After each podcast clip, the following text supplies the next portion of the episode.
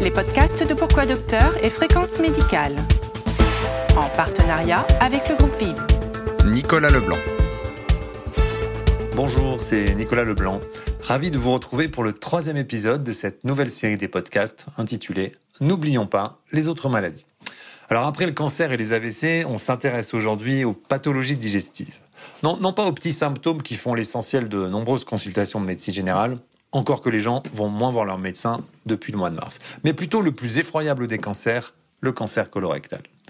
Avec environ 18 000 décès par an, le cancer colorectal est le deuxième cancer le plus meurtrier. L'âge médian au décès est de 77 ans chez les hommes et 81 ans chez les femmes. Des décès qui pourraient être évités en, grande partie grâce au dépistage. Or, avec la Covid, les désistements ont été nombreux. Avec quelles conséquences? C'est ce que nous allons demander au docteur Philippe Godberge, gastro-entérologue à Paris. C'est un ancien président de nombreuses sociétés savantes. Il est l'auteur également de nombreux ouvrages à succès. Philippe Godberge, bonjour. Bonjour Nicolas. On peut voir des relations entre la Covid-19 et votre spécialité sous deux angles. Celui des pathologies mineures, bien évidemment, mais aussi euh, selon celui du redoutable cancer colorectal. Comme beaucoup de spécialités, il y a eu une modification des pratiques médicales à l'occasion euh, de la pandémie Covid-19 et notamment des annulations de dépistage ou des reports d'exploration qui fait que effectivement, on aura probablement une surmortalité liée au fait que les diagnostics vont être un tout petit peu plus tardifs. Quantitativement parlant, au cours de la première période de euh, confinement, les gastro-entérologues euh, de France auraient dû faire le diagnostic d'environ 8000 cancers du côlon. Euh, on a fait le diagnostic uniquement du 800, donc il y en a 7200 qui se sont promenés dans la nature après le confinement. Alors on en a rattrapé une partie, mais pas tous. C'est tombé au moment de l'été, et donc les gens ont reporté les, les diagnostics. Et on sait qu'au-delà d'un certain délai par rapport au diagnostic, c'est-à-dire au début des symptômes, au dépistage, il y a authentiquement une perte de chance. Y a-t-il déjà eu des études qui tentent de chiffrer cela? Alors, euh, Évidemment, faut pas tomber dans un catastrophisme parce que on reste dans un domaine probabiliste et tous ces chiffres qui sont donnés sont des extrapolations qui vont pouvoir être modifiés ultérieurement si on a un phénomène de rattrapage par les patients. La principale étude est celle de l'Institut Gustave Roussy qui a évalué, mais pas que pour le cancer du côlon, une surmortalité qui était de l'ordre de 2 à 5 liée à tous ces processus qu'on a cités de report de chirurgie, d'exploration ou de décalage de traitement. Votre activité est-elle redevenue normale aujourd'hui? À titre individuel, oui. Euh, il a fallu un peu se battre pour ça, euh, dans la mesure où il y a eu des demandes qui ont été inappropriées de la part des instances gouvernementales, qui ont parfois demandé à ce qu'on arrête ou qu'on réduise les activités euh, normales de près de 50%, alors même que les unités Covid dans les structures privées sont restées euh, parfois inoccupées, alors même que certaines réanimations Covid euh, n'ont pas été euh, remplies, même si elles avaient été ouvertes en surnuméraire, il y a probablement un maillage au niveau du territoire qui a été un tout petit peu difficile. Donc il y a des, il y a des structures qui ont dû franchement réduire malgré l'opposition des médecins euh, à leur activité et d'autres un peu moins. Donc euh, ça dépend de l'organisation et de la tonicité euh, locale. Euh, globalement, euh, on peut estimer quand même que dans la moyenne des explorations coliques, même si c'était pas ce que recommandaient euh, nos sociétés savantes, on a eu une baisse d'activité de l'ordre de 20%. Quel est votre sentiment sur la collaboration publique-privée? Parce qu'on entend tout et, et son contraire hein, sur, le, sur le sujet. On sait comme à chaque fois quand on parle de collaboration euh, publique-privée, en fait, il n'y a pas de collaboration publique-privée, je dirais. Il y a des collaborations d'homme à homme. Et donc, effectivement, il y a des endroits où ça s'est très bien passé parce que c'est parfois même les mêmes. Et puis, parfois d'autres, ça s'est un peu moins bien passé parce qu'il y a des, y a des cultures d'ego. Non, le, le gros la grosse asymétrie euh, tient au fait que d'une part on a oublié que des structures privées se sont entièrement dédiées au Covid-19 et qu'il y a des notamment en, province, en région comme on dit, euh, des grosses structures privées ou mutualistes qui ont pu euh, mettre vraiment des moyens importants et puis une volonté claire de privilégier, notamment au plan financier, l'hôpital public. Bon, vu les coûts, ça peut être et les nécessités de rattrapage, c'est pas forcément inadéquate, mais c'était une asymétrie qui n'était pas euh, justifiée, et notamment l'ARS qui demande à des structures privées de réduire leur activité, alors même que l'hôpital public n'est pas euh, n'est pas saturé.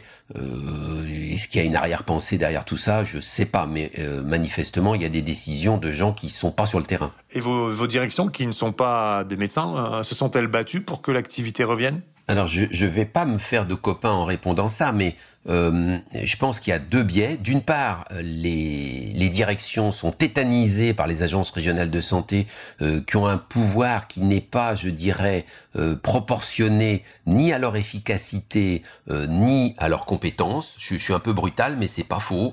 Euh, c'est-à-dire que l'absorption de la première phase de Covid en, en mars-avril a pu l'être grâce à la détermination et à l'intelligence de, de, du corps médical qui s'est, alors notamment dans les hôpitaux publics euh, parfaitement adapté et qui a créé des choses, des nouveaux, sans attendre que l'administration euh, leur en donne les moyens. Donc c'est vrai que tous ces, acteurs de, nos directions sont euh, totalement tétanisés par ça, parce que ils ont en face d'eux un, un pouvoir qui peut leur couper les ponts.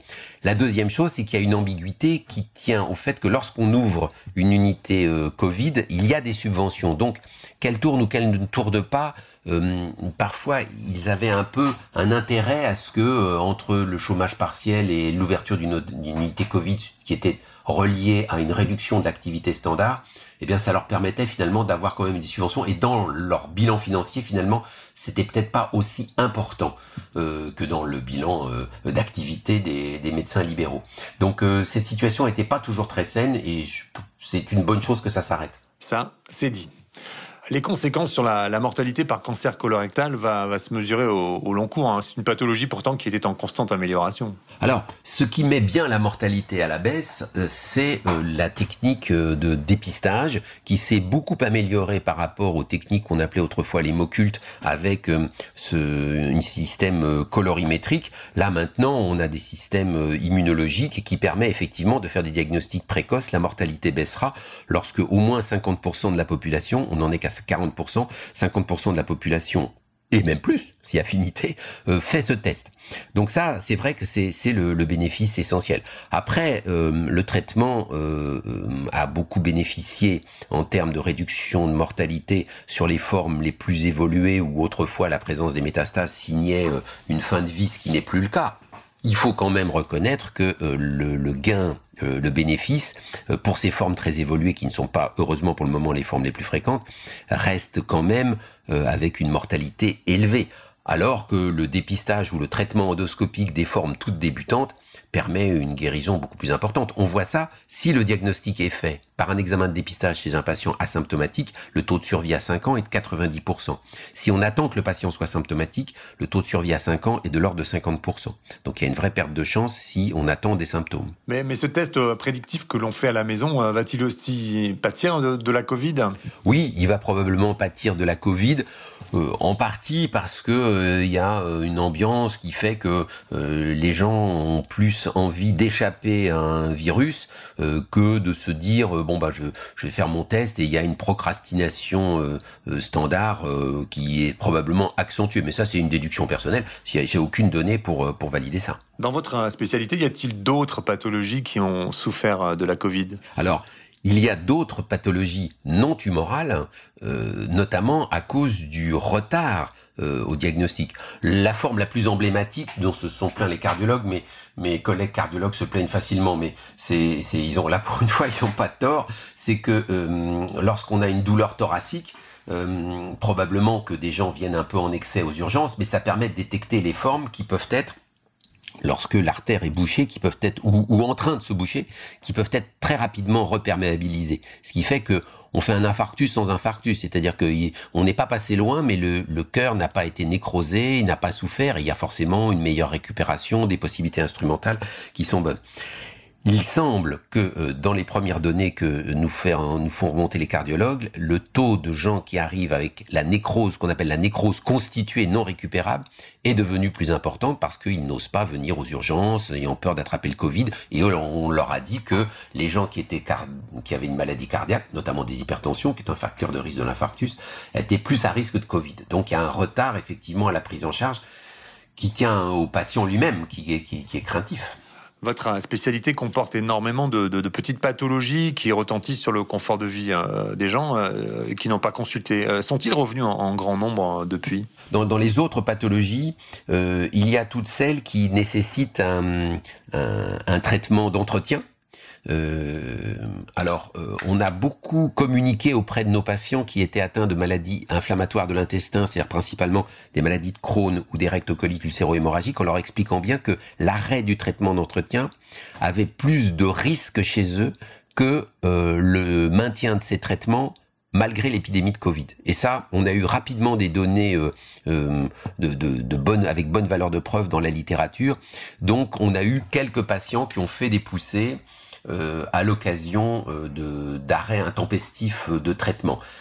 Ça, ça, a été relativement mineur. On a eu ça aussi pour un certain nombre de pathologies hépatiques, qui est des gens qui devaient prendre des traitements pour des hépatites C ou des hépatites B, qui ont vu leur maladie virale se réactiver parce que les médicaments n'étaient pas disponibles, parce qu'ils n'osaient pas se déplacer, ou parce qu'ils sont partis. J'ai eu ça aussi en zone de confinement, où ils n'avaient pas accès simplement à la pharmacie. Les gens ont serré les dents, c'est clair. Euh, comme ce sont souvent des pathologies chroniques, le report euh, euh, se traduit par un allongement de la période de dégradation de qualité de vie, mais comme ce sont aussi des pathologies intermittentes, voilà, ils, ont, ils disent bien que pour tous les nouveaux patients, en tout cas, euh, ça a été parfois un peu difficile euh, dans cette période-là. On leur a donné des traitements, effectivement. Alors parfois c'est considéré comme étant pas grave et donc finalement assez négligeable, que ce soit par euh, les pouvoirs publics, voire parfois par des, des, des, médecins plus dédiés au plan universitaire à des maladies considérées comme plus nobles parce que plus graves. En fait, il faut voir que lorsque c'est évalué de façon scientifique, si on prend l'exemple du reflux gastro-œsophagien, euh, eh bien la dégradation de qualité de vie des reflux avec euh, régurgitation est à peu près équivalente à celle euh, d'une insuffisance cardiaque légère. Donc il y a une vraie dégradation de qualité de vie. Et on a vu augmenter des épisodes de reflux, notamment parce que pendant le confinement, les gens ont fait la cuisine, ils ont mangé, et même s'ils ont pu suivre la diète qu'on leur conseille, ils ont souvent pris du poids, ce qui est délétère pour les reflux. Donc effectivement, on a eu une dégradation de qualité de vie modérée des patients. Mais bon, après, on a beaucoup, euh, on a beaucoup aidé, on a fait beaucoup de téléconsultations et pour des patients connus, on arrivait quand même à, à les soutenir. Quoi. La téléconsultation représente quel pourcentage de votre activité? C'est très variable. Des gens euh, sont pas forcément euh, euh, très rodés à ça, mais dans la mienne, c'est 20% maintenant.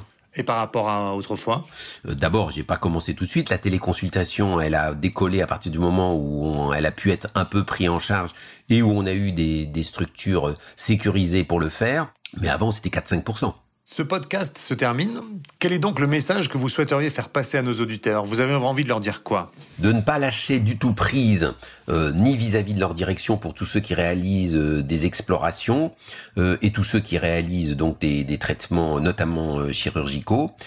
Qu'il y a des arguments qui ont été publiés lourds sur ce que j'ai affirmé, donc il faut pas qu'ils lâchent. Et deuxièmement, il faut qu'ils continuent à être très motivés, notamment pour mes collègues qui sont spécialistes de médecine générale à faire et à faire faire euh, des tests en insistant bien sur euh, l'amélioration technique.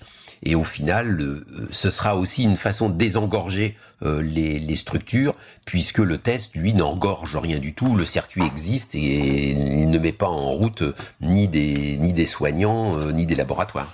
Pour les gens qui nous écoutent et qui ne sont pas médecins, rappelez-nous quand faut-il faire une coloscopie? C'est souvent un sujet de conversation.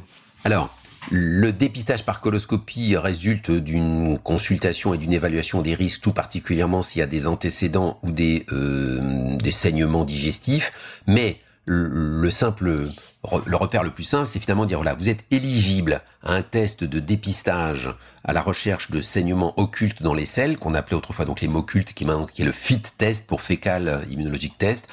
Si vous avez plus de 50 ans, c'est-à-dire que euh, vous appartenez à ce moment-là au groupe à risque moyen. Si vous n'avez pas d'antécédent de cancer colorectal euh, direct dans les générations euh, N ou N-1, parents ou grands-parents, si bien évidemment vous n'avez pas de, de, symptômes et pas d'antécédent personnel de polype. À ce moment-là, vous êtes totalement naïf de toute lésion et c'est chez vous qu'on fait un dépistage et à ce moment-là on fait un dépistage régulièrement par ce type de test tous les deux ans et on ne fait la coloscopie que si ce test se révèle négatif, positif, pardon, si ce test devient positif. Eh bien, merci beaucoup, Philippe Godberge. De rien, Nicolas. Ce podcast est terminé. D'après vos commentaires, il semble que ces mises au point hors Covid sont essentielles et vous plaisent beaucoup. Eh bien, on se retrouve la semaine prochaine, même jour, même heure. Merci de votre confiance.